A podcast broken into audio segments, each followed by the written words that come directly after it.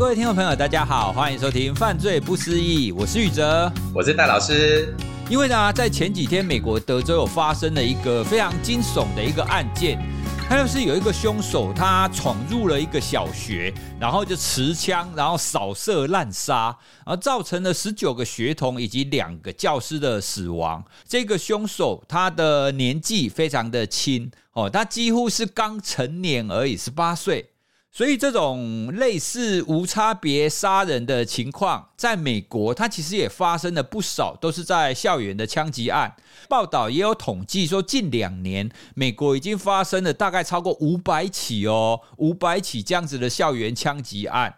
那如果不讲美国，如果回到我们的台湾或者是亚洲，其实我们也都听过有一些无差别杀人案件，好像日本的，或者是像前一阵子台湾的政捷案。不晓得这样子年轻人，而且他的对象是非特定的这种受害者哦。那戴老师，你你觉得今天这个德州的校园枪击案，跟我们之前有讲过的这种无差别或随机的杀人案，它背后是不是有类似的一个背景脉络存在啊？嗯，好，我觉得非常谢谢宇哲老师给我们这个很重要的案件的的紧急开播权哦，因为我觉得这个真的是很需要跟各位来谈一谈这个美国德州的乌瓦德镇的罗布小学这样的一个案件哦。而这个案件最重要的原因，恐怖的地方在哪里呢？那美国的这个国呃小朋友，而且是小学，那根本没有什么政治理念的。观念哦，而加害者呢才刚满十八岁，如果你要硬去扯政治理念，似乎也拉不太上关系。再加上什么东西呢？这些被害者完全都是被赶进教室以后反锁以后的枪杀哦。各位，这个才是一个让人觉得很惊悚的地方。如果今天我们呃合理的来分析美国，刚刚宇哲提到说，近两年来发生了超过大概五百起的校园枪击案哦。我们来分析一下他的校园枪击案的杀人手法来讲好了哦。有一种呢是属于远方的阻击式的杀人了，就是他会躲在这种呃建筑物比较高的地方，然后呢对这个正在集合中的，比方说参加学校活动。或者是有一些纪念庆典的人呢，来用这个散弹的枪来做攻击哦。那这时候呢，其实这个加害者是站在一个高点、安全的地方呢，对这些手无寸铁的集合起来的被害者来做攻击。但是呢，因为是集合起来的，所以被害者其实还是有跑掉的可能。也就是说，他用散弹枪的形式，或者他用的方法呢，是比较是这种松散的哦，也就是被害者可以有地方逃跑的。这是第一种的犯罪方法。那第二种的犯罪方法呢，就是在这个案子之前比较常见的哦，在我们这个罗布小学的案件之前比较常见的，叫做诱捕式的一个杀人方法。什么叫做诱捕式呢？就是这一个杀人的，我们叫做嫌疑人或者是加害者呢，枪手了啊。他非常缜密的计划的，让人呢来去集中在一起，方便他杀。比方说呢，美国的科伦拜中学，这是应该是大家印象中呢最印象最深刻的科伦拜中学的杀人事件哦。那基本上呢，他们那时候甚至用学校广播的方式呢，来去让同学们刻意集中到某个地方去，或者刻意的假装被疏散到什么地方去，松懈了大家的戒心以后呢，他再到那个地方呢去执行杀人的这样的一个行为。那这种就有点诱捕，或者是呢自己就画一个陷阱，让这些呃其实真的很可怜，就像羔羊一样的这种嘣嘣嘣嘣就走到了他的陷阱里面去哦。那这一种残杀的方法呢，一直以来都是一个比较主流的哦，也就是说呢，把人们呢弄到某一个地方去这样子。第三个呢，也是这一次罗布小学这个案件呢，让我们觉得最可怕的地方呢，就是其实呃，这位十八岁的枪手拉莫斯啊，那因为他是一位拉丁裔的一位朋友啊，所以各位有看到他的这个真实长相都公布了哦。那浓眉大眼的那个头发还蛮长的，整体看起来其实呃，对于我们比较不了解西方人长相的东方朋友来讲，会觉得诶，这一个加害者其实长得还有那么一点点明星脸哦。那他使用的方法呢，又是另外一种方法，就是他直接呢到了一个密闭空间里面，然后呢把这个教室反锁哦，所以这个是一个让人家觉得非常可怕的一个地方，就是呢被害者完全在完全没有办法逃避的一个场域里面哦。如果这样讲起来的话，各位这个方法换个角度讲，真的是非常不好的，会让我们联想到二次大战的时候发生的更多悲剧的这种事件哦，比方说这些德军的集中营对犹太人的迫害等等啊。那这样的一个状况呢，都让人家觉得这样的一个罪行是完全不可赦的。当然，不管你今天是用诱捕的，还是用这种高处阻击的，还是用这种我们叫做密室反锁型的哦，这些都是呢非常非常严重的，我们可以说是真的是人神共愤的一个犯罪现象啊。只不过呢，在这个罗布小学这个案子里面，令人最奇特的一个部分来自于哪里呢？也就是说，这些被害者并没有跟加害者呢有任何的这种仇恨关系。好，如果我们呢仔细来分析一下美国常发生在高中、大学校园内的这些校园枪击事件呢，我们会发现一件事情：加害者或多或少。都跟那个在地的环境有点关联，比方说他曾经在这个高中被霸凌，或者在这个大学里面呢交女朋友失败，或者是留学过程中呢在大学里面感受到不愉快，等等等等等等，也就是这个环境呢具有这一种犯罪触发的感受性。他看到这个环境，走到这个学校呢，这个怒火就烧起来，这些尾巴都会的也还可以来这种感觉啊、所以呢，他就会选择熟悉的地方，或者就是说，甚至是他曾经感受到不愉快的地方，到这个地方去执行案件啊、这个是呢，在我们这个罗布小学案件之前呢，比较常见到的一个状况。那罗布小学这个案件呢，就非常奇特的部分在于，虽然呢，这个加害者也就是拉莫斯呢，据说他也曾经有在这个小学出没过哦，那但是呃，地理的地缘性并不是那么的强烈。那更重要的事情是，这十九位学童跟两名教师呢，跟这位拉莫斯之间的交流性近乎于零，很低啦。也就是真正是呃，你怎么想想到说他为什么会选择到我的学校来做这件事情啊？可能今天也许有一个在某某大学，在 A 大学被欺负的人，却跑到 C 小学去杀人这种感觉，那你就会觉得，哎，好像这个拉得太远了哦，好像没有办法有任何的连结。那当然，这样子的一个状况，就会让大家更陷入莫名的恐慌。因为在早期，大家总会可以去做一个归因，就是说，哎呀，那这个加害者呢，他在这里，他可能是一个复仇 （revenge） 这样子。很多人会用这种孤狼犯罪的最后的背景的这个要因用“复仇”这两个字，但这个似乎没有仇可以复啊。那为什么会做这么残忍的一件事情，而且把门反锁起来杀？然后呢，等于就是视生命于无物这样的一个观念呢？我们觉得这是这个案件里面真的是。完全颠覆了，同时呢，也给了这样的一个案件打开了另一个更不该打开的黑色大门。也就是这样的一个犯罪，如果又被模仿下去的话，而很不幸的，据说美国开始出现模仿现象了呢。但是其实呢，这种模仿的现象在有心人的心中投下的这块石头，它泛起的涟漪可能跟海啸一样的大。也许有一天呢，真的，我觉得啦，哦，我真的是不好的乌鸦嘴预测一下。我觉得美国近期内的这个校园安全呢，都会是一个极不安静的状况。对啊，因为感觉大家一定都会非常怕嘛。这个就算是发生在台湾哦，就算台湾发生的没有这么严重，可是大家也都会人心惶惶啊。好，那听了你刚刚讲的那三种形式啊，我想要再追问一下，像是第一种，你说是在高处阻击嘛？那这一种是不是他比较不想要被人家发现凶手是他啊？所以他躲在高的地方啊，对对，其实这种哦高处阻击的一个逻辑，当然跟他的武器有点关联，因为他用散弹枪的话，还是要有一个大面积可以阻击，这个会比较造成大量的死伤啊。那另外有一种说法，这个呢也是我们从研究上得知的，这个真的就没有办法从实证的这些资料了啊，我们只能呢从警方的调查书或判决书上，还有这些人之后哦他们的这一些陈述里面去。判言哦，这种高处阻击的感觉，带给这些加害者一种自己比较高位的上帝的感觉，因为他在比较高的地方，他会觉得呢，我是身份很，所以有一种帮帮自己壮胆这种感觉，替天行道的感觉。这些所谓的替天行道，绝对不是正，绝对不是正确正义的替天行道，这个替天行道他自己脑中幻想的替天行道啊。所以呢，这样的一些加害者呢，在我们的一些研究里面看到的结果是，他们通常呢，第一件事情就觉得自己地位高于被害者。所以呢，换个角度上面来讲，他有一种呢，啊，下面有点像是蚂蚁，我们在踩蚂蚁、踩蜗牛啊、踩这些毛毛虫这种感觉。那第二个部分还有另外一种说法，也是某一些案件里面提供出来的资料是显示呢，因为在高处做这些杀伤行为呢，其实距离被害者比较远。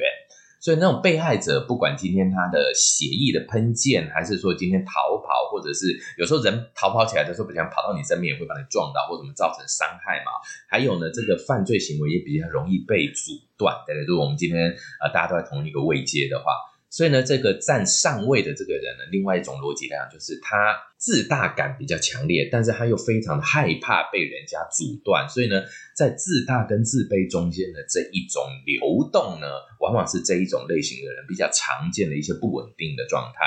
那我们中文有一句话讲得很好，叫做“自卑引起的自大狂”啊。这些自卑引起的自大感受，就在这样的一个案件里面，在这些人心中呢，一直不断的出现着。那这是一个流动现象。哇，原来这种高处阻击的，它背后这一些加害者的脉络是这个样子。可是刚刚你后面两个诱捕的，跟这一次罗布小学的，就是不只是集中，而且还反锁的，它看起来就比较像一点，因为它都是让那一些被害者都集中在某一个地方嘛。只是这一次的这个案件，它不止集中，而且锁起来不让他跑。这样听起来是不是这一种反锁的跟诱捕的都类似，都同样？这样的方向的犯罪的手法跟动机，只是你反锁起来是还更严重一点的。诱捕的这件事情比较像什么东西呢？很多的这些案件里面啊，尤其在这个加害者的事后陈述里面，我们也发现，这 Columbine 的里面呢，他们的这个犯罪计划书里面就会写到呢，他们觉得人类是一个可以操，他想要操控人的这种感觉。所以呢，从刚刚的那一种我在上面往下看，跟我把你叫来叫去、叫来叫去的这种感觉，其实是两种不一样的。对于这个开枪的枪手或加害者来讲呢，是两种不一样的对人的操弄感哦。所以呢，是一种 controllable 的感觉，就是我可以控制。那我们就会发现呢，尤其最重要的，像克伦拜的来讲啊，克伦拜高中的这个，它本身背后的确是有这个比较属于白人至上的宗教观点这样的一个观念哦。所以呢，其实他们本来就觉得人呢就应该被这种奴役的啦，或者就人就应该被摆布听命的这种感觉。所以呢，诱捕形式这样的一个状况呢，比较多会是来自于这个部分的第一个思考。那第二个，我想提出跟各位听众朋友们分享的案例，就是我们之前呢在犯罪不思议也有跟各位分享过的这个日本秋叶原杀人事件。它虽然没有诱捕啦啊，但是它呢是制造车祸的假象啊，也就是说呢，他开着这个两三吨重的这个卡车冲进去正在秋叶原逛街的步行者天国哈，然后呢撞向这些。正在走路的人哈，再撞上一台计程车以后，制造出好像是交通事故。那其实他在撞的同时，当然就已经造成人员的死伤了啊。那这就有非常多的人呢，就围过来要帮忙这些受伤的人，他们躺在地上嘛。那这些人呢围过来以后，那有的帮忙 CPR 啦，有的帮忙在那边做这个呃人工呼吸，有的没有的哈。那或者是检查伤势，所以呢，大家都忽略了自己的背后呢，凶手正站在背后啊。所以呢，这个加藤智大呢，就用这个呃这种生存用的刀具哦，就是那种开山刀啦、兰波刀之类的东西呢，就直接呢从背后来去屠刺刺杀这一些协助者。所以这种讲诱捕，就更让人家觉得更利用人性的美好，人们去帮助别人，所以疏忽了自己的安全，然后你再从背后捅一刀的感觉啊。哦所以呢，这种诱捕的现象是比较是可以说，哎，约略有一点点相同的。那至于在这个密闭空间、封闭性、让人逃不走的这个概念上面来讲，其实呃，Rob 小学的这个呃案例里面呢，就让我们最深刻的台湾人最能联想的就是郑捷案哦。那因为呢，郑捷的确他选择的这个呃区间呢，就是当时叫板南线嘛，哦，蓝线哦。那它是从这个龙山寺站到江子翠站中间呢，这一段呢，可以说是台北捷运呢门不开的最长的时间嘛，哦，那这个总时长哈，据说是接近三分多多钟，快四分钟。那等于一般来讲呢，台北捷运最快的，也许像是台北车站到中山站，或者是到什么善导寺站，可能一分钟多一点点，五十几秒门就会开了。那它所能造成的杀伤，其实它的犯案时间就是五十几秒。那如果说我们今天有四分钟左右的话，那就是四倍的延长啊，所以呢，它就会有等于就是说，在这四分钟的时间里面呢，它是像是一个密室的状态，所以这样的一个案件的做法呢，可以说是也有密闭空间的一个特质在里面。所以呢，从这个整个讲起来的话呢，等于就是说，我们也不能说这个叫做总体集大成了哦。其实像呃罗布小学这个案件里面呢。他对这些不熟的，或者就是这种小孩子去开枪，更像的一个，其实有点像是挪威的青年营杀人事件哦。挪威的这个青年营枪杀案件，虽然很多人会说它是白人至上主义的，呃，对于伊斯兰文化的仇视，对于伊斯兰引入伊斯兰文化政党的反弹有这些说法。但是另外一个角度呢，他所残杀的对象呢，都是跟自己毫无关联性的人。这个本身来讲呢，更值得我们去深究这些加害者背后心里在想什么。不过，很令人觉得遗憾的事情是什么呢？是这件呃，我们知道罗布小学的这个案件的加害者已经被击毙了啊、他所有的话都没有再被听到的一天，我们只能从他留下的蛛丝马迹去做参考。确实，从你的剖析当中，它有它不一样的成分在嘛。那如果我们再延续刚刚我们所想的这些案件啊，其实理论上，个罗布小学这个案件，它并不是要复仇啊。这些小孩子跟他也无缘无故，凶手或者是加害者，他会有什么样子的因素去造成说他要去对这一些毫无抵抗力？而且跟他完全没有任何冤由的人去做这样子非常残酷的一个行为啊，在犯罪心理学上有针对这种完全没有办法反抗的这一种加害案件，有做这种类似加害者的分析吗？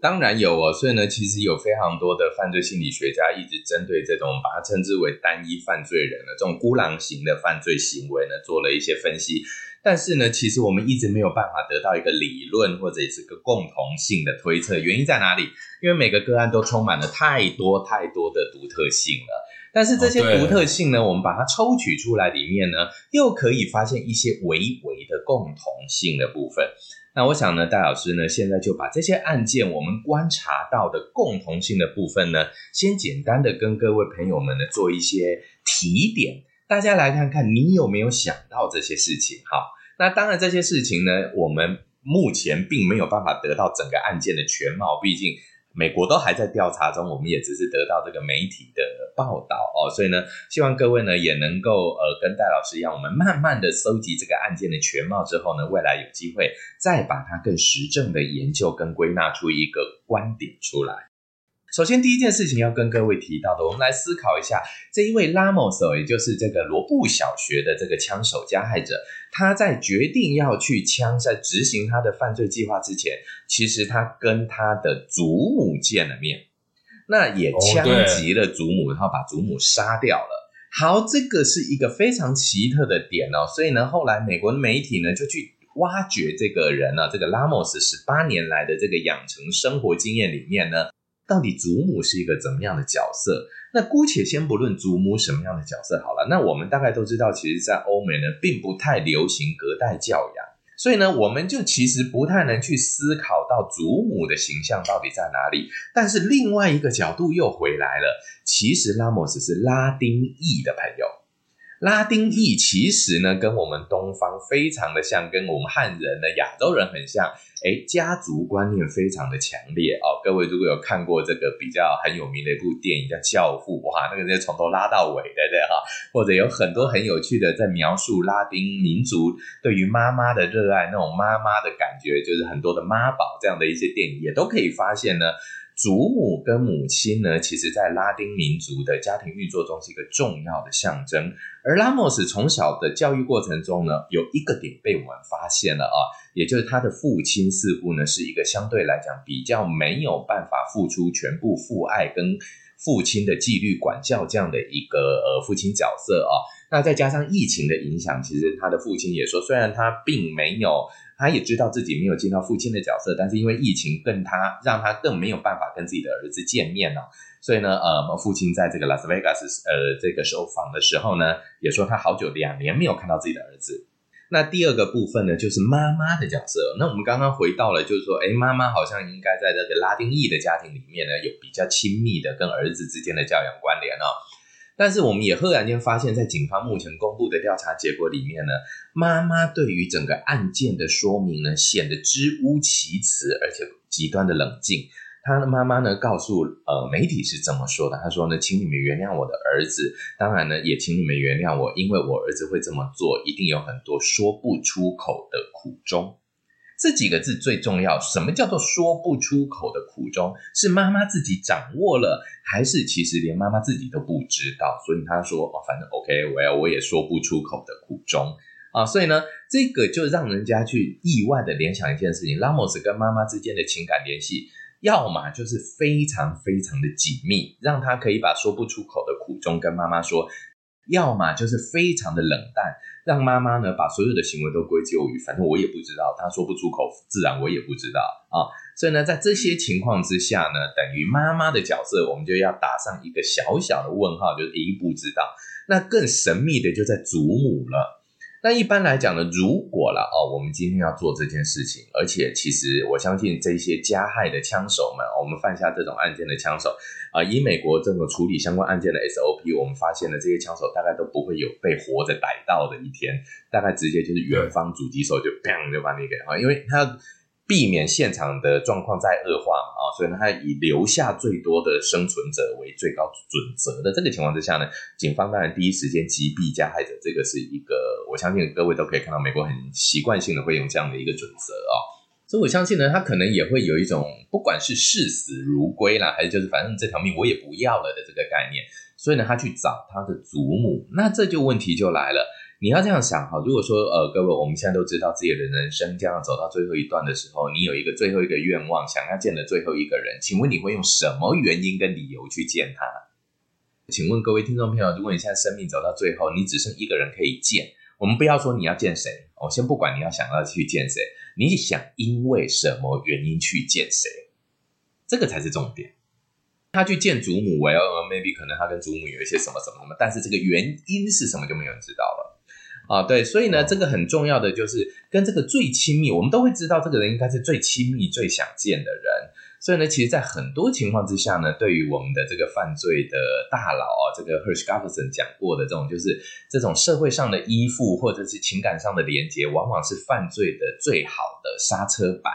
再但是换回来去思思考来讲，如果他是去道别的呢？所以就有另外一种的这一种呢，最亲密的关系，反而变成是他伤人杀人的第一个线索。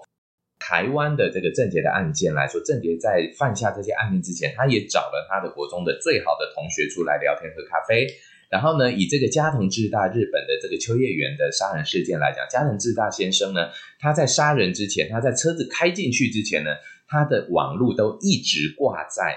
他最熟悉的这个 two Channel 的某一个聊天室，跟他是交流最多的一群网友们，等于就是，他把自己所有的社会人际资源里面呢，最重要的那一段呢，先拿出来作为最后使用。那这最后使用就变两条路。第一个，如果你今天处理得很好的话，也就是我们一般市民的观念，就哎，你都都已经做这样，那为什么你还要伤他们的心呢？你都已经跟最重要的人见面，为什么要伤他们的心呢？这就是我们一般人的思维，但另外一个角度来讲，也许我们就会发现一个很重要的现象：如果他是去道别的呢？哦，所以呢，也许我们这么来去猜测，当然随着警方资料的充实，以及未来媒体是不是能够揭露更多的讯息给我们，我相信呢，整体这个呃罗布小学的案件来讲呢，这个拉莫斯跟他的祖母之间的情感。还有关系，还有各种的是是否曾经发生纠纷等等的这一些厘清呢，是我们现在第一个线索要去知道的。我像听起来就是他从小成长的家庭背景就没有那么和乐哦，因为可能他的爸爸妈妈可能也都没有办法长期在身边。那新闻看起来比较接近的人是他的爷爷奶奶。他是不是有可能就是在第一个在家庭里面，他也没有办法获得他想要的那种依附或者是依靠？那另外呢，新闻当中也有提到他在学校的人际里面好像也不是那么顺利哦，所以这一类的这种无差别的这种伤害、伤害他人的案件，会不会都有类似的一个心理成因存在啊？好，那我觉得这个思维就很重要的哦，也就是说呢，宇哲老师渐渐帮我们把这个整个的思维呢导出了这个家庭的影响哦。因为呢，其实相关的案件的发生，很多人都会只用一句话就把整个案件就堵死了，叫做“家家有本难念的经”。你有没有发现这件事情？对吧？那你家的事，我家不会啦的。哎，其实倒不见得要这个思维，我觉得这个是一个有点推卸责任的思维。换个角度上面来讲，社会到底发生了什么，或者是呢，环境社交上发生了什么，是一个重要的点哦。那呢，这个我就举我的呃研究所博士班的时候的这个老师大渊先义老师呢，在他的这个退休演演说中呢，用那个社会排斥这个观点来进行了解哦。那我们会发现一个很奇特的现象，就是这一些 school shooting 的案件呢。他的加害者虽然每个人的特性或犯案的本质跟原因呢各不相同，但是追根究底起来，我们发现都有一个很大的原因压力源。这个压力源就是某一个事件的发生。当然，这个事件的发生它只是事件，所以我们把它称为压力源，而不称为压力事件哦。因为也许有人不觉得这什么压力事件，就是他可能拥有与他的同才生活群呢不太一样的价值观或者是生活经验。那举个例子来讲呢，加藤智大先生为什么会这样呢？是因为他本身来讲有非常他在高中成绩很好，在青森那边是一个顶尖的高中的学生。然后呢，爸妈把他送到东京来念书，他的好朋友都还是留在青森当地的好学校，但他却一个人到东京，他就觉得自己好像被离开了。到了东京以后呢，自己再怎么努力，总是没有办法跟上同学的步伐，跟不上这一些呢全国前面的学生了，所以他就有一种觉得自己是边缘的感觉。好，这个是我们呢比较知道加藤智大，因为他后续的调查很很坦诚的把很多原因都说出来啊、哦。那其实呢，郑捷案我们也多多少少呢感受到了他觉得跟整个的社会团体格格不入的现象啊。在郑捷的手稿里面就提到一个很有趣的现象，这边老师就跟各位分享啊。郑捷呢，其实他有一个写诗的习惯，他很喜欢做文学创作。所以呢，他在大概国中或者是后期哦，国二、国三开始呢，就会用诗词来记录自己的生活状况。那一开始的时候，他用的都是一些很可爱的小动物，群性比较高的小动物来形容自己，比方说兔子或者是人这些呢拟人化的一些人啊或兔子这种动物。到了中期以后呢，他开始用一些比较离群的动物来形容自己，包含狼，包含老鹰。啊，那开始用一些比较不太好的东西来去形容其他的人们，比方说呢，哎，像是老鼠啦，或群聚的什么什么生物体的这种写法哦。那所以我们会发现，他渐渐渐渐心中感觉到被孤立的感觉。那当然呢，这个拉莫斯呢，我们从现在得到的资料也发现呢，其实他的母亲曾经说，拉莫斯呢在国中的阶段的时候有被霸凌的经验过，而这霸凌的原因来自于他的服装品味，来自于他的长相，那这一些呢都会带来某一种压力源，那这个压力源呢随时不停的慢慢出现，慢慢出现以后，其实就会压垮了当事人的社会适应，渐渐形成一种。压力的事件的就这种事件跟压力源就混合在一起了。如果这时候这个人呢没有办法处理得很好，再加上我们今天外在的介入没法介入得很好，比方说我们拉莫斯也说到的妈妈说到了说啊、我的小孩经历了这一些，但其实他似乎没有提到他们怎么样彼此互助哦。那在这样的一个情况之下呢，第一个阶段的社会排斥就这么的发生了。那第一个阶段的社会排斥发生，再加上后续的，我相信就会有一些导火线事件。那我相信这些呃，也许比较多的累积，就像是他的母亲所陈述的，在高中阶段被霸凌，在国中阶段被什么被什么被什么，这些被被被被被，可能最后累积出来的拉莫斯的这些心理上面的创伤，直到最后在跟祖母见面那一天的这个最终的引爆点啊，还有一个更重要的，各位，这个就是我们媒体上很清晰有写到的。他在十八岁生日那一天去买枪，也就是说呢，他在十七岁以前，十七点九九九九九以前，可能就已经不知道计划多久了，十八就要做这件事情哦。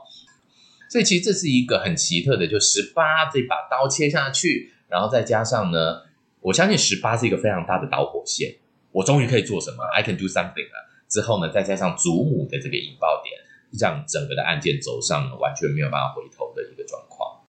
哦，所以这样听起来，他似乎就是本来已经气化非常久了，就是只要一等到他可以买，一等到开放，他就可以做了。有的时候我们会说，诶，你要十八岁以后你才可以抽烟哦，你才可以喝酒哦，你可以干嘛哦？或者是我们有的时候会跟孩子说，诶，如果你今天考第一名，你今天考一百分哦，你才可以干嘛？哦，那有的时候用这种方式，似乎你会给孩子一种有点奇怪的一个想象，就是你只要达到某一某一个标准，或者是你只要达到某一个年龄，你就可以做某件事。这样想起来，这样子的一个标准到底是好还是是坏啊？其实我应该这样讲，呃，有一个标准，因为法律总得要有标准嘛，所以非切不可的情况之下，法律就切了十八这一刀。我个人是觉得这无可厚非，但是麻烦就来来了，就是。有法律之后，呃，就是这个法律，你一旦完成了你的这个年龄的最低限度的，到了这个法定标准之后，重点应该是在后半段的这个法律责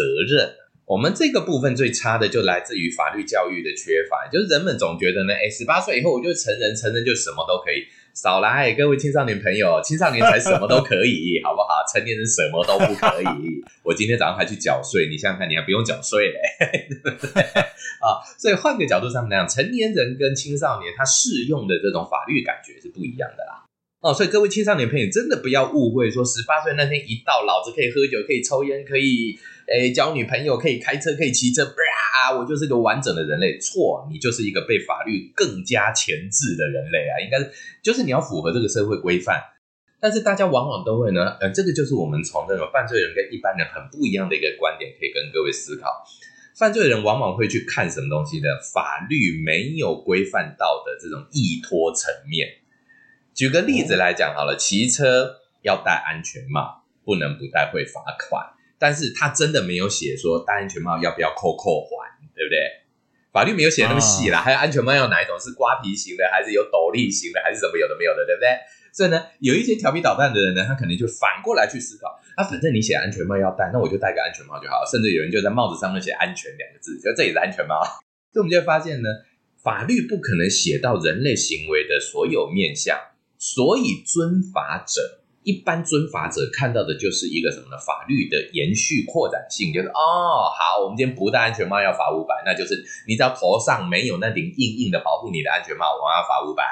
但是呢，对于法律的钻营者或者法律钻漏洞者来讲，他就会可能啊，那安全帽好啊，我就搞个暗帽子上面写个安全两个字，这叫安全帽，你管我？也就是看的东西不一样，从法律这个层面，所以各位，也许我们都会觉得十八岁，对，我就是成人了，我有更多的责任。某些人就会觉得十八岁，耶，我就是成人了，我可以做更多我想做的事。这就是两种不一样的思维，这是很需要去注意的。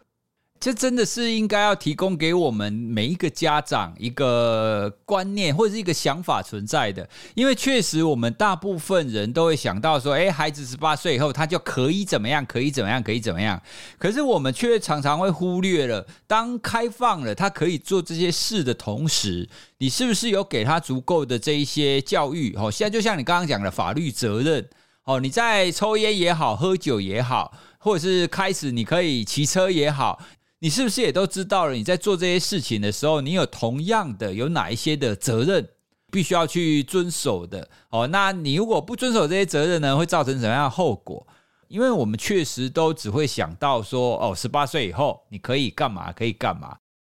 那最后啊，关于这样子的一个案件，有这样校园的这种枪击案，或者是我们说这种无差别的一个伤人的事件。有没有可能在未来会越来越多啊？那如果越来越多的话，是不是有可能可以有什么防范或者是事先预警的一个方式？哦，例如说这一次的这个拉莫斯这个加害者，他在事前好像有寄一些什么枪的照片或子弹的照片给他的同学啊，或者是他有曾经跟他的家人朋友说过什么样子的话？我们有没有可能借由这些线索来做一些防范啊？哦，不然像这样子的案件，我们大众应该都会非常恐慌哎。哎，我首先呢，从两个角度来去回应跟宇哲我们这边的哈做的一个后续的沉重的呼吁。第一件事情，案件的发生，你有没有发现，我们从这个刚刚讲到的类型，从高空阻击到诱捕，到后来呢变成这种密室杀人呢？我们要很诚实的讲哦。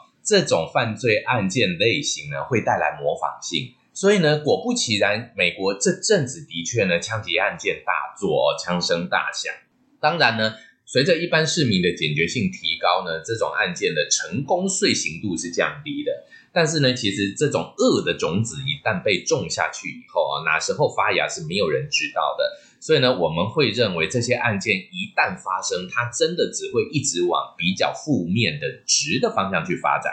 我们先讲直的方向，量的部分怎么样解决？因为绝大部分的人呢，还是觉得量不要有。深究犯罪的本质来讲，值的变化是比较可怕的。也就是呢，他今天拥有更高的、更具有毁灭性的、更具有这种致命性的杀人方法的时候呢，这是一个我们要去注意的点。首先第一点哦，所以呢，我们要先要去了解的部分是来这个地方会不会模仿？当然会模仿。所以我觉得这个真的是一个负面往负面方向走的一个趋势，只会呃，我们叫做道高一尺，魔高一丈啊，这样的一个概念。那第二个部分，我们自己怎么防范呢？我觉得有一个很重要的观点，防范这件事情，其实对于一般升斗小民来讲呢，难免会陷入一种叫做杞人忧天。这边又有人会觉得，戴老师，事件都发生了，你还讲杞人忧天？你这个人才是杞人忧天吧？啊，其实换个角度来去思考，我们不管怎么说，在整体的犯罪案件来讲，这种孤狼型的无差别杀人或恐怖分子型的杀人，它带来的震撼度极高，但是案件数。坦白讲，真的没有相对的那么高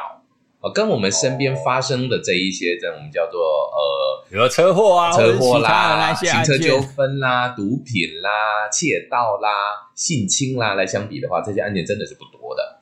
但是它吓人哦，所以呢，换个角度上面来讲，很多人说我要预防，我要防范。很抱歉，你要预防，你要防范啊，你不能把身边每个人都当成贼呀。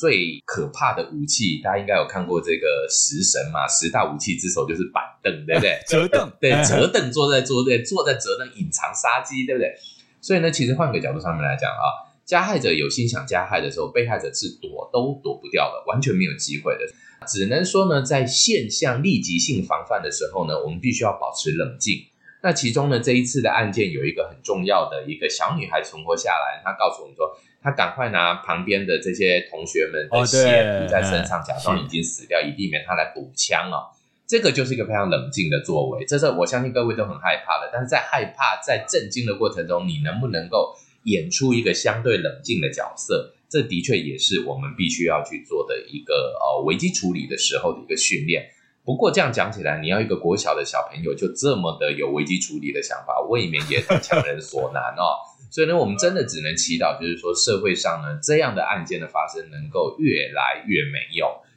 好，那今天呢，关于这个德州的这个国小的枪击案，就跟大家聊到这里喽。可以让大家了解一下，其实我们很多人都会直接的去连结说，这就是有一个恶魔，一个坏蛋。那他非常的残忍，所以才犯下这样子的案件。但是我们犯罪不思议的节目，我们一直以来都希望可以更延伸，让大家可以了解这样子的魔鬼到底是怎么产生的，家庭啊，或者是社会、人际等等的因素，才会造就最后这样子的一个行为出现啊。那当然，大家也都不希望这样子的行为一天到晚发生嘛。好，那我们今天就跟大家聊到这里喽。如果大家对于我们今天的内容有什么想要回馈的，或者是想要再问戴老师的，都欢迎大家可以到我们的脸书或 IG，或者是我们的 LINE 的官方账号，可以传讯息给我们。那我们也会把你传来的讯息再转给戴老师哦。好，那谢谢大家的收听，拜拜，拜拜。